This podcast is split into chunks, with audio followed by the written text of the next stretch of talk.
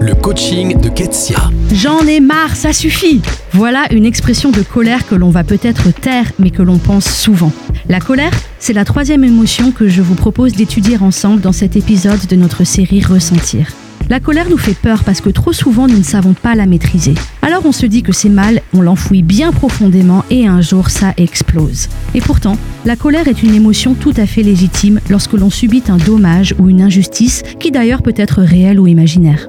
Si l'enfant répond à la colère par l'agressivité et l'attaque, l'adulte mature sera davantage en mesure de comprendre l'objet de sa colère et de chercher réparation.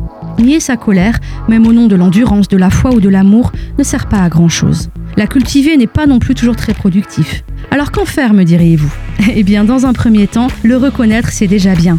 Reconnaître le malaise, la limite qui a été dépassée, la valeur qui n'est pas respectée, l'abus qui est en cours, c'est permettre à ces états d'être davantage compris et donc maîtrisés. Puis, envisager vos moyens d'action. Apprendre à dire non, vous engager pour une cause particulière, proposer votre aide pour redresser une situation, ou tout simplement prendre le parti ferme d'agir selon des valeurs opposées à celles qui vous font frémir. J'aimerais vraiment dédiaboliser la colère, parce que ce qui nous met en colère parle des choses qui nous sont chères. La justice, la vérité, le civisme, le respect, etc. Et ces choses sont bonnes, elles méritent que nous nous battions pour elles. Soyez donc à l'écoute de ce qui vous met en colère et n'hésitez pas à utiliser votre énergie non pas pour combattre les autres, mais pour construire un monde meilleur.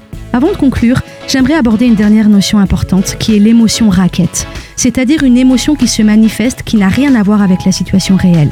Par exemple, exprimer de la colère alors que l'on est triste ou avoir une réaction très violente face à une broutille. Face à une émotion violente, si elle est disproportionnelle à la réalité des faits, c'est peut-être qu'il y a une blessure plus profonde. Se faire accompagner peut alors permettre la libération. Pour aller plus loin, lisez le blog ketsiabonaz.fr.